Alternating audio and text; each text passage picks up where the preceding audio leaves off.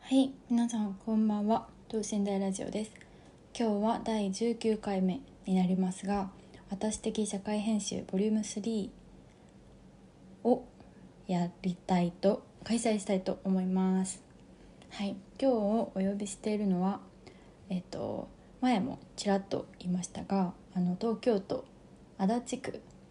の栗原三丁目でね、コーヒーティーノという毎週日曜日に開店するコーヒー屋さんをやっているななみさんをお呼びしていますで私とななみさんの関係なんですけど私たちはあの2年間ぐらいですね同じお店に立ってコーヒーを入れていた元同僚ですでその当時はこうコロナが結構ひどかった時期で外出自粛があったり緊急事態宣言が出たりこう解除されたりっていうところであのお客さんがいたりでも閑散としたりっていうのの中でこう毎日でも同じように豆をひきエスプレッソを準備してで、まあ、ミルクを作ってラテを入れてとかドリップコーヒーをドリップしてとかそんな風な仕事の日常を過ごしていました。なんかこう同じお店に立って働くってすごくその人のことがわかると思うんですね。なんか自分の嫌なところも多分すごく見えてるしでその分相手のいいところも知ることができる、まあ、そういう環境の中で私がななみさんと働いてて思ったのは、まあ、お客さんにもあの一緒に働いている仲間ともまっすぐ向き合っていてでコーヒーに対してもすごく真剣で常に学ぶ姿勢があってでななみさんの入れるコーヒーは本当に香りが深くて余韻がすごく残ってであのコクがすごくあるんですねでもこう嫌な雑味が残らないどっしりとして芳醇なんだけれどスッとこう消えていってこう何度も飲みたくなるそんなコーヒーですそのななみさんのスタイルのあり方について今日は聞いてみようと思っていますよろしくお願いしますななみさんをこう表すなんかキーワードゲストの人を呼ぶたびに3つのキーワードで紹介をしてみてるんですけどはい、ななみきさんの聞いてました。もうなんかそれ私なんだろうってドキドキしてま した。はい、まあ、送ったのとあんま変わんないですけどはい、あのスタイルを持つ人と向き合うはい、でブレずに進むなんかこうこうブレないスタイルを持っていますよねって言ってる通りすごいそれは思ってるしその外見もこうワックスでこうピシッていつも決まってるしファッションもポロシャツとかニットとかこうシャツをレイヤードしたりしていつもこう素敵にこうクラシックな感じで決めてるじゃないですか。はい、で内面もなんかこう周りの人をよく見ているしそれにこう自分もすごい自己開示をして向き合っていってうんうでん、こうなんだろう相互のコミュニケーションをすごい取りつつもなんかこう自分自身はブレずに進んでいるなんかだからこそなんか気づいたら「えもうお店始まるの?」みたい ななんかなかなか二の足を踏む人って多分多いじゃないですか「お店やりたいんだよね」って言いながら気づいたらやってたし「えトラックもえトラックももう始まっ始まったの?」みたいな急に、そうそうなんかその行動力推進力っていうのが、はいあのいいなって思ってるところです。で、まあ、今日はそのスタイルっていうところにはい、焦点を当ててって思ってるん です。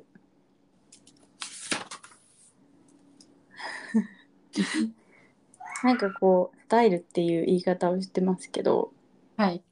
これはでもアンドプレミアムでスタイルのある人はどう生きているかみたいな特集とかが組まれてて、えー、え、雑誌ですか？あガチですなんかまあスタイルってなんかやっぱ生き様とかはい、その自分の軸をすごい持ってるっていうことだと理解してるんですけどうんうん、なんかそれをこう見た時にあ私が思うのはななみさんだなと思ってなんかそれを うわーうわ 今日そういうリアクションめちゃくちゃしちゃいそうです。はいいいつも通りの。つも通りのねうわー、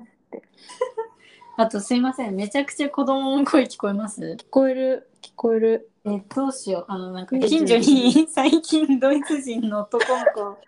子を越してきてすごい元気なんですよ。そうなんだ今めっちゃドアとか閉めてるんですけど、かなり聞こえます。いや あの駐最大車限閉めたので、気になったら言ってください。場あのお店の外のあの道路というか駐車場のあたりで遊んでるいや、あの、家の中にいるはずなんですけどの、、家の中でやば窓が開いてて、 もう元す気いません。全然全然なんかそんな声が聞こえないレベルではないあ、よかったです。大丈夫です本当だ多分もうすぐあの喧嘩して静かになると思う ので、大丈夫です。すいません。兄弟か、すいません。戻ります。戻ります戻ります。はいはい。なんか自分でじゃあなんかスタイルについて意識してることとか軸をなんか持ち始めたこととかなんか意識してることありますか、いや、なんか正直、あの、ん、ちぐささんに言われてからうん考えてみて、はいあそう言われてみれば、いろいろ言葉として表現できて、あスタイルがあるんだなって気づく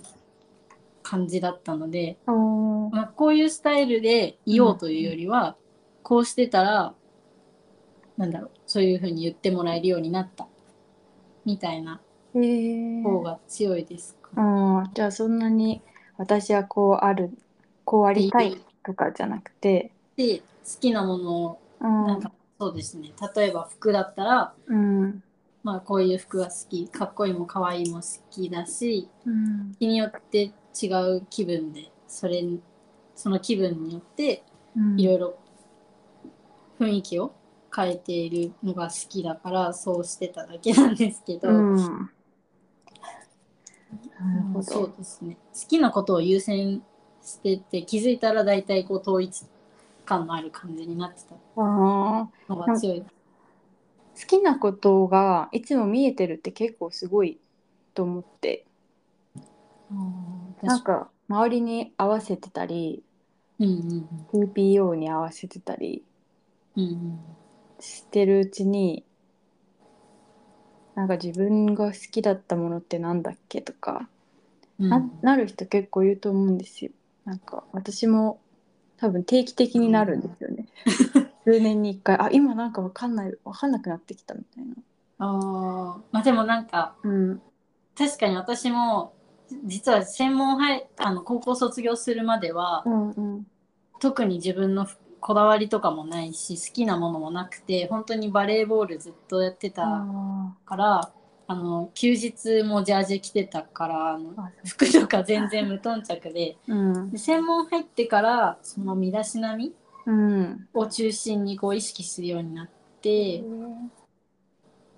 でそれこそ TPO とかうん一応考える時は考えてて。うん、 TPO というかなんか例えばカフェに行く日そのカフェの雰囲気にうんいる自分も含めて楽しめるような服みたいな、あーまあ、それも結局気分なんですけどうん例えばなんかこう、なんだろうおしゃれで落ち着いててクールな印象のカフェだったらうんうんちょっとボーイッシュだけど、なんでしょうねクラシックな感じもしつつみたいなこういろいろ考えてうんそこにいる自分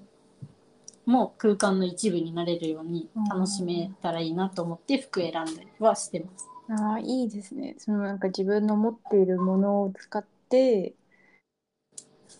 行く場所、行くカフェの空間に馴染むようにそう選んでいく。なんかでも流行にはあまり乗ってる気がしないというかうんうんうん。 悩んだ時は流行を参考にするぐらいで、はい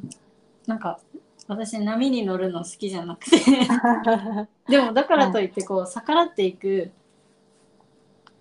わけでもなくてうんまあ流行をちゃんと知りつつうんあでも私今こうしたいからこうしようみたいなあ感じですね。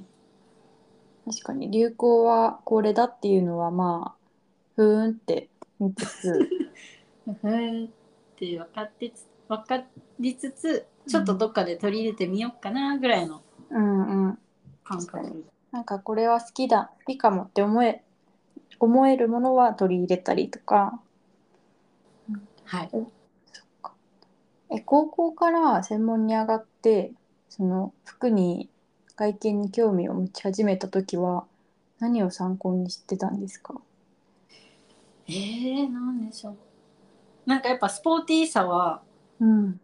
まだ残しといた方がいいなというか残しておきたいなと思って、うんこう急にあまあずっとショートだったんですけどうん急になんかガーリーで可愛い服とか挑戦しようっていう勇気はもちろんなかったしなんか馴染みやすいスタイルからこう作っていこうと思って例えばピンタレストとかインスタグラムムでこうスポはーティーなとかボーイッシュとかなんでしょうかっこいいみたいなうんうんのとかで調べてであこの人かっこいいとかこの人好きだなっていうのを真似てえーっていう感じです。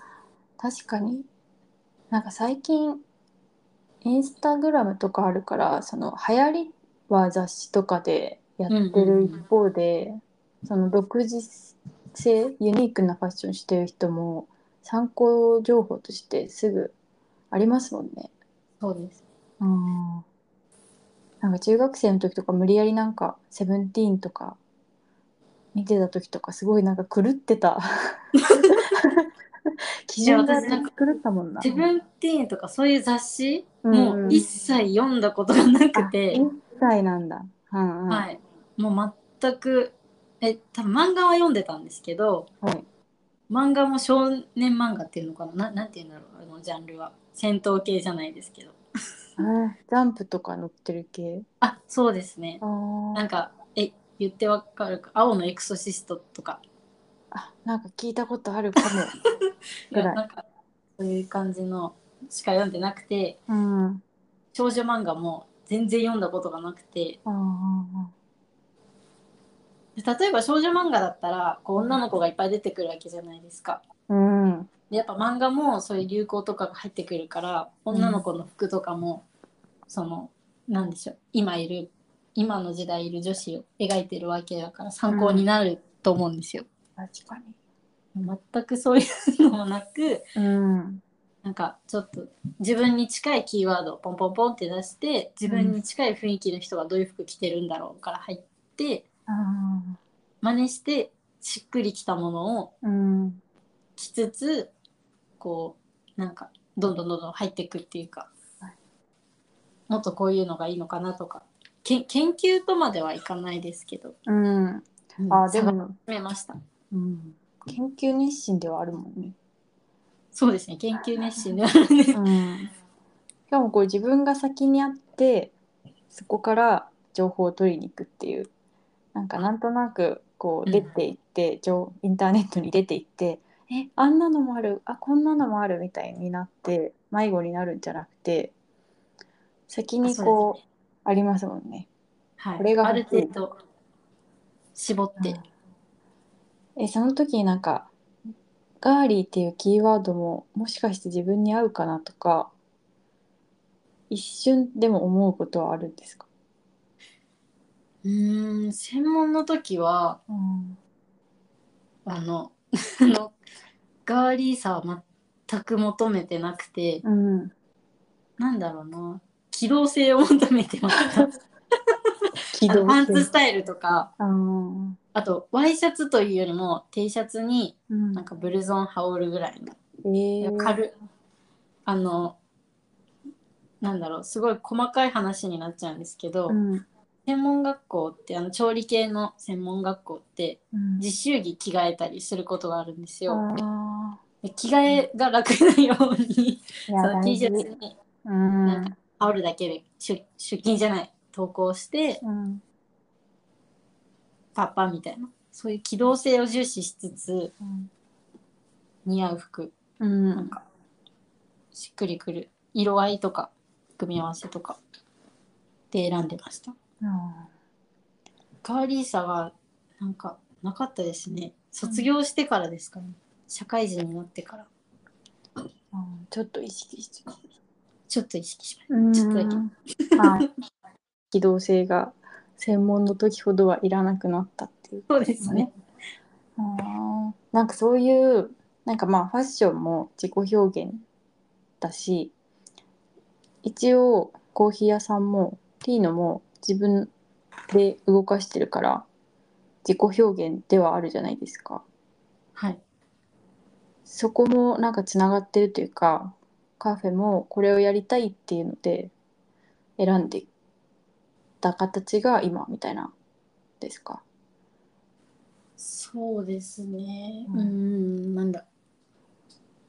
ティーノはうん移動販売メインでやるブランドというか、うんうんお店として作ろうと思ってて、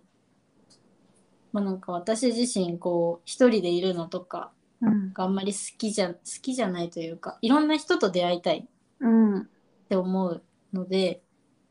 で、それも、まあさっきのなんかあのネットで探しに行くじゃないですけど、うん自分で会いに行くっていう感覚で、いろんな場所にいろんな人に会いに行きたいなと思ってでそこでコーヒーをこう接点としてうんなんかつながっていけたら素敵だなと思ってはい、マティー始めました、あーめっちゃいいです ねカフェって結構いつもそこにああるとか、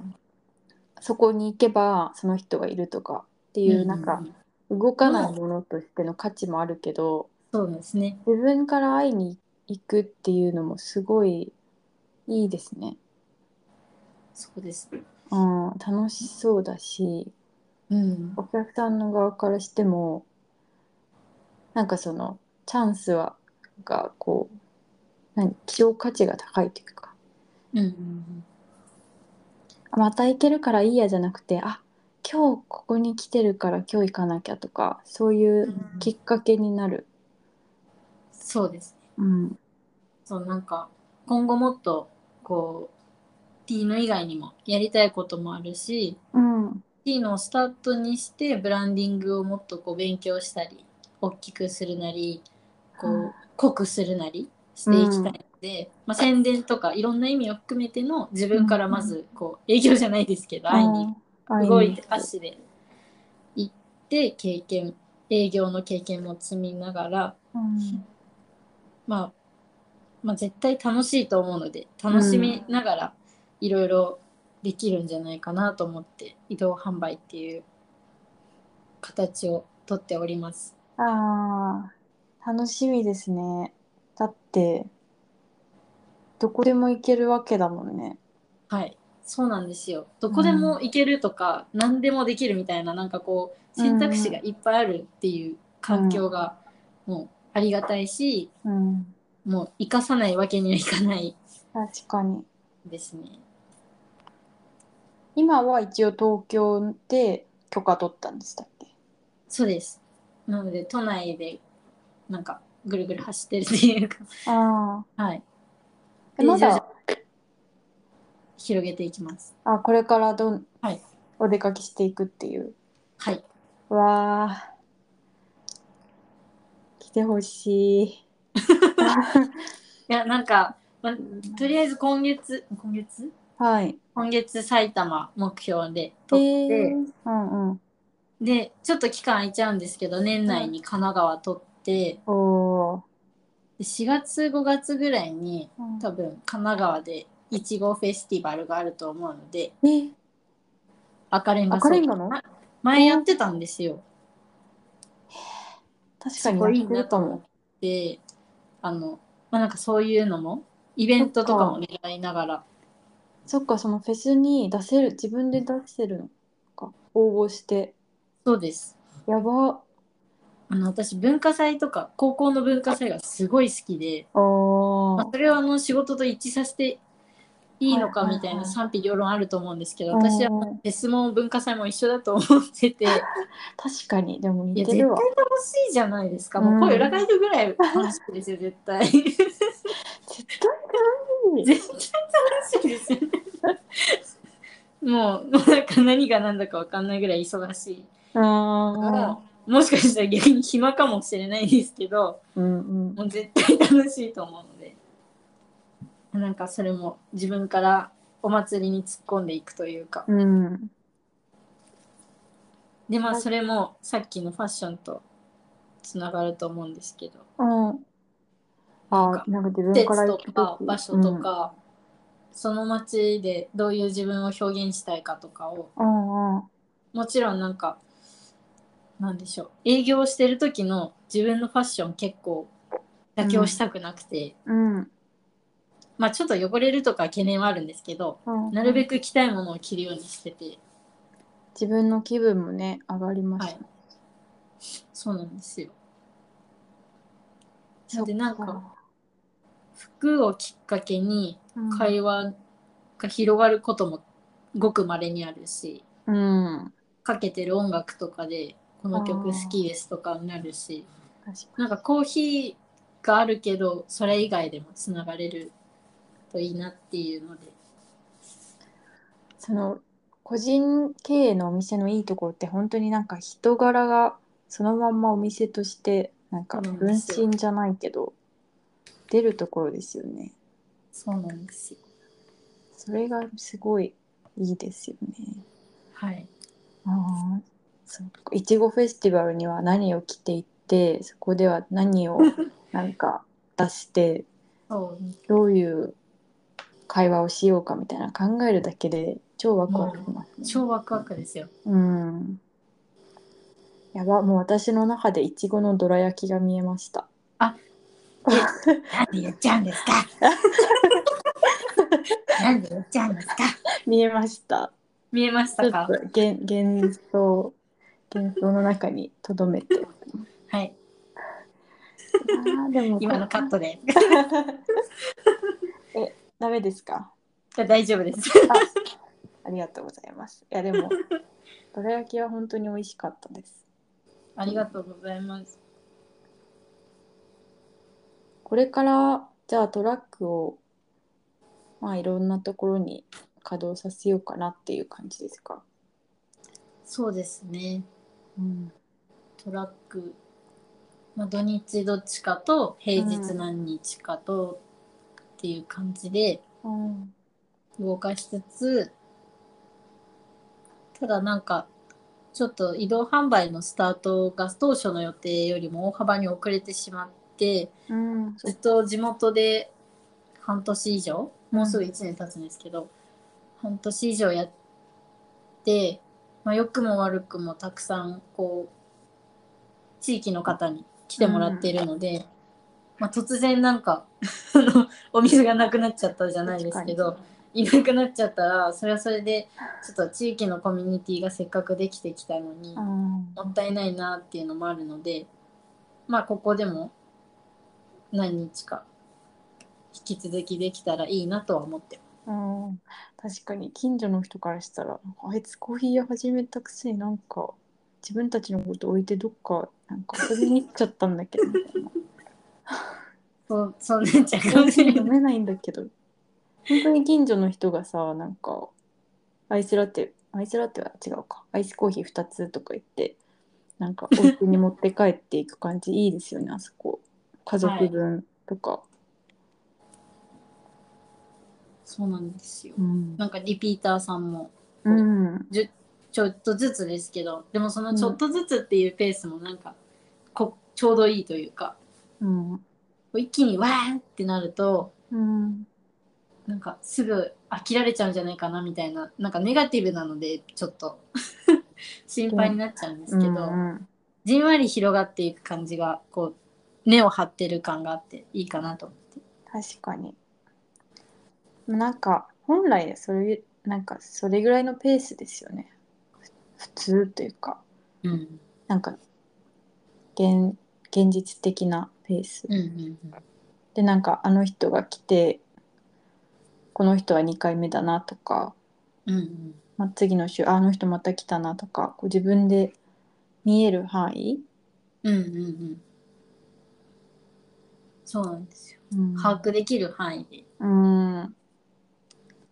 規模を大きくしないとか自分の手の届く範囲でやるみたいなのを最近よく聞く気がして、そうですうん、 ああ気がす確るかんにですよ個人的に。なんか今そのそれ聞いて思ったのがうん、多分推し活みたいなおー感覚その例えばなんだろうなその店舗のスタッフさんが推しだとするじゃないですか、推しに認知されたら嬉しいじゃないですか嬉しい。でそんな感覚なんですかねどちらもあ、そうかも。私、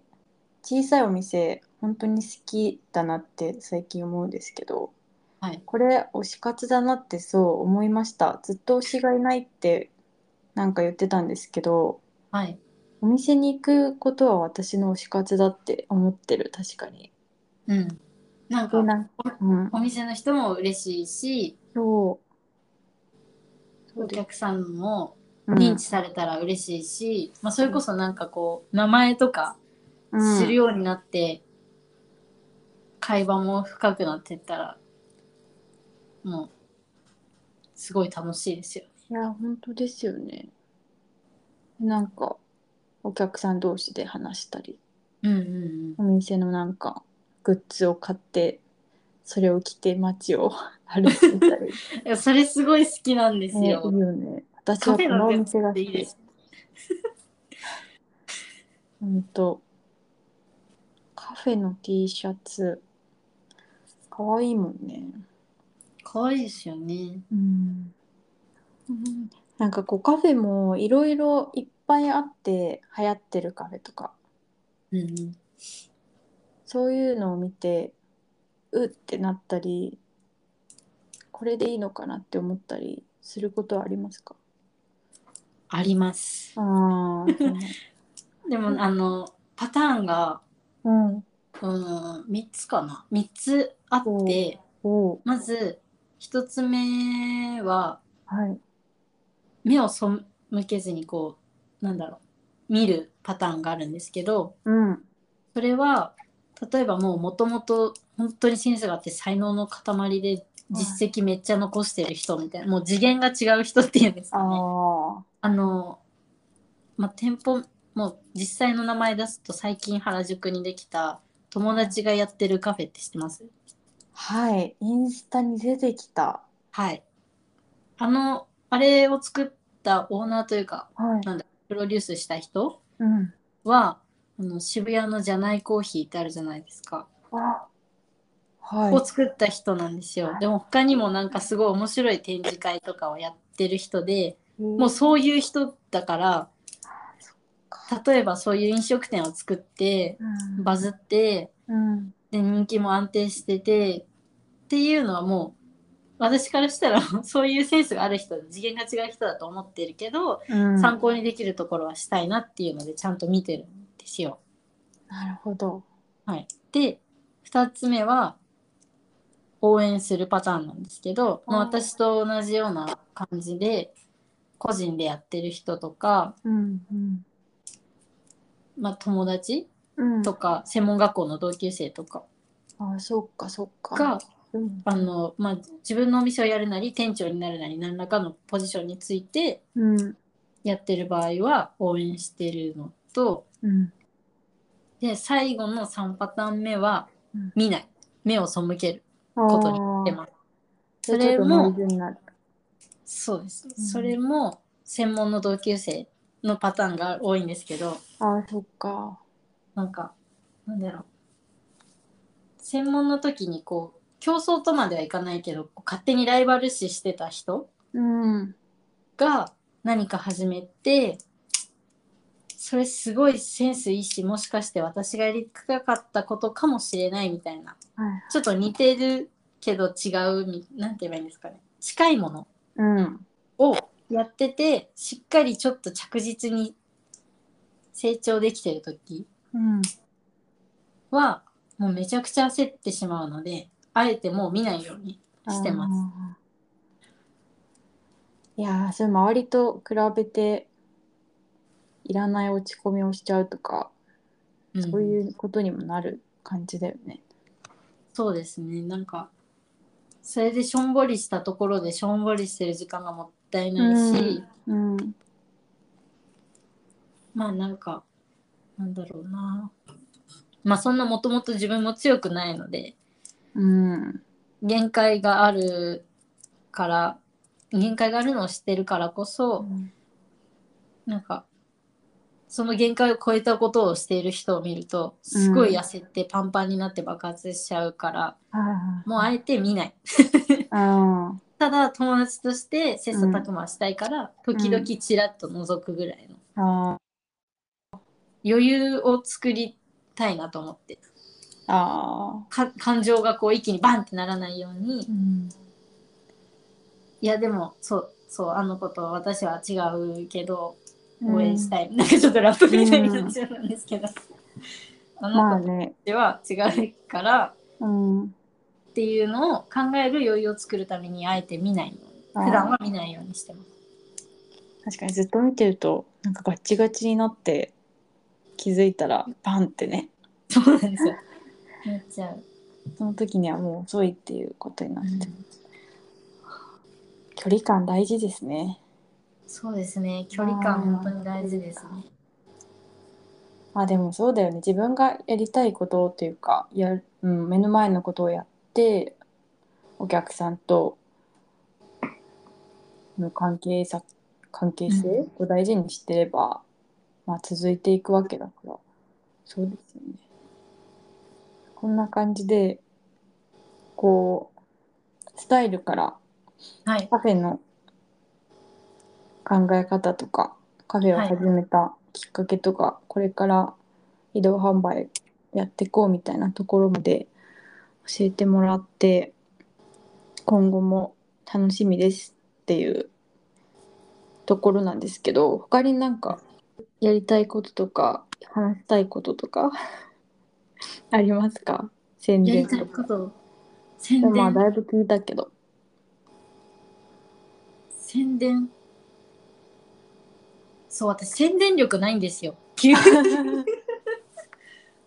そうなんですよえねでも私ね、ななみさんマジですごいと思ってるのが、栗原三丁目っていう言葉を私たちに植え付けたでしょ。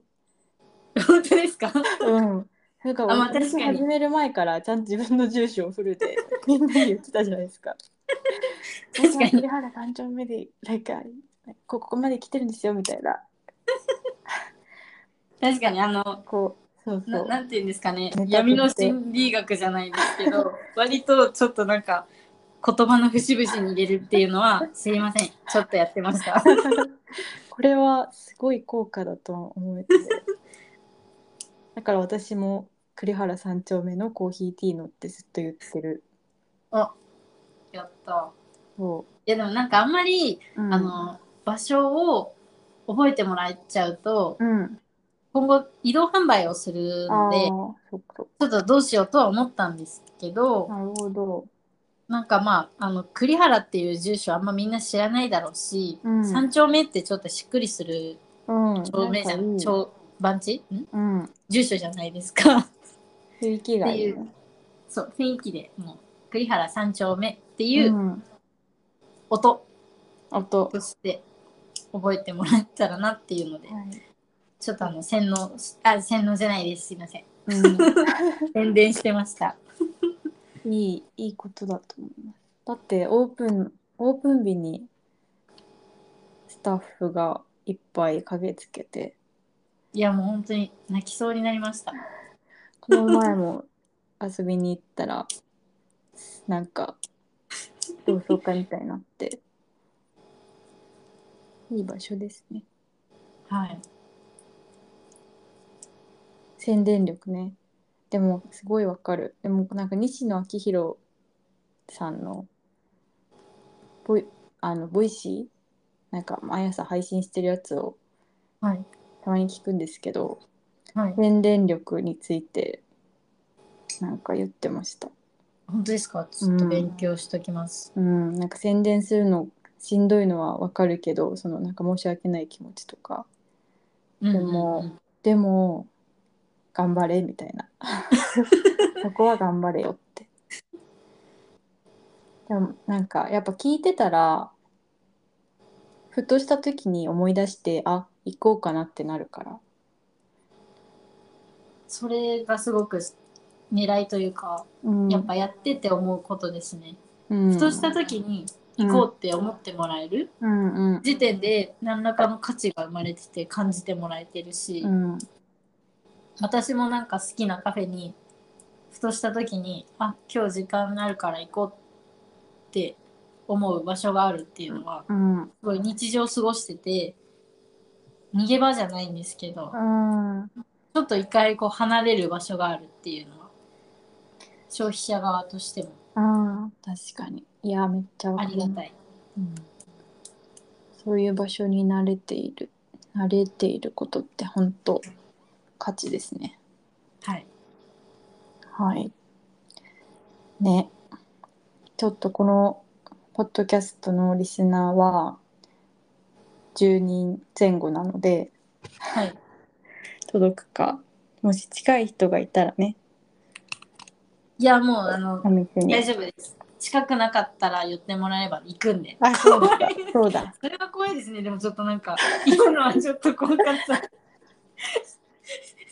ちょっとホラー味があります。行きますあなたの家まであなたのお家はどこですかってきますね。埼玉か神奈川ならはい、千葉。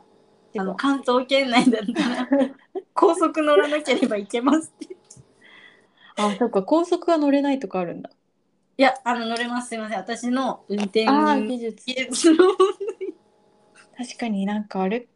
マシーンとか抱えて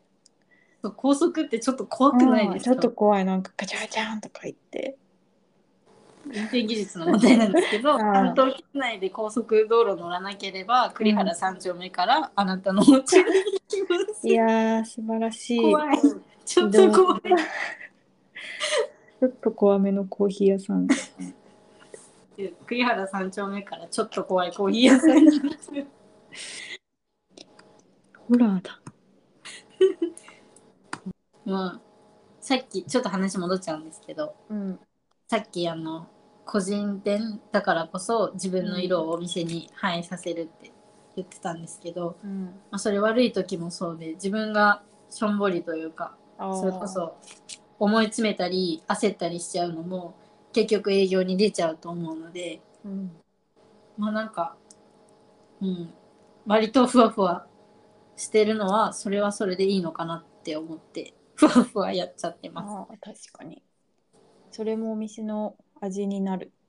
す。うん、といいなと思って。うん、えーなんかそういうのでこう年数を重ねるごとにどんどんこう深みが増していくからうん楽しみですね、はい、楽しうわーちょっとこの先何年も拡大してでもやりたいことはいっぱいあるから、はい、手を広げてすごくいいブランドになることを願ってありがとうございます。はい、頑張ります。応援していますありがとうございます。ありがとうござ いますはい、というわけでコーヒーティーノのななみさんにお話を聞きました、まあ、こうスタイルっていうところに焦点を当てて話したんですけどでもまあやっぱりカフェについてもすごく私も知りたかったし、まあ、そのスタイルを表すものとしてお店をやっている良くも悪くも自分の状態がお店に現れてっていうような話に最後行ったのが面白かったです。でお店ってやっぱり長く続いてるお店と新しいお店って本当に雰囲気印象が全然違うじゃないですかだからこれからななみさんがこう自分の好きなことやりたいことを軸にそのこうなんだろう成長した部分とか自分の考えていることをお店にこう落とし込んでいってでそれがこう経年とともに味わいが出てきてそれが移動販売であれこう今の場所での営業であれまあいろいろな形としておお客さんに伝わっていくっていうのでお店って本当にすごいなって思いましたこうそれからふとした時に思い出してもらえるっていうのがお店の価値っていうふうに言っていてなんかその謙虚さもそうだしなんだろうそのお店っていうのがそのただサービスを提供する場所ではなくてそれがもっと存在としての概念的な価値としていや確かにあるよなと思ってあそこに遊びに行ったら帰りにはこのお店に寄ってみようかなとかそういうのって目的がなくてもいなんかワクワクするじゃないですかなんかそういう価値をまあ自覚して営業してるってすごく素敵だなと思いましたやっぱり実際にお店に立ってたら来てよって思うはずなんですよだって来てくれないと寂しいじゃんってだからその思い出してもらえるっていうところですでに価値があるっていうなんかうんでもそのお客さん側としての私たちは、まあ、責任というかそれに応えるためにやっぱりお客さんとしてお店に足を運ぶっていうことを忘れずにやりたいななんてことも思って私の推し活は好きなお店に行くことですけど推し活もこう続けていきたいなと勝手に思った次第です。でこれからコーヒーティーのは、まあ、移動販売も始まったので今はそのお店ともともとのこう拠点にトラックをこう固定させてそこでやってるんですよね。でそれから今後はそのトラックを走らせていろんなところに会いに行くっていうことなので近くに来た時とかぜひ行ってみてくださいと思います私も近くに来たら行きたいです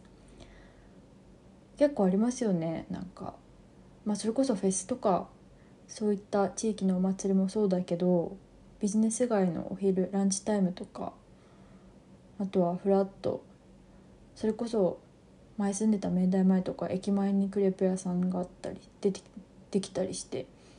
飲み会帰りの人たちはなんかクレープを夜中に食べているっていう面白い風景がありましたねなんかそんな風なところにもディーノが出現するのかなと思うと楽しみです今日はななみさんにお話を聞きましたというわけでありがとうございました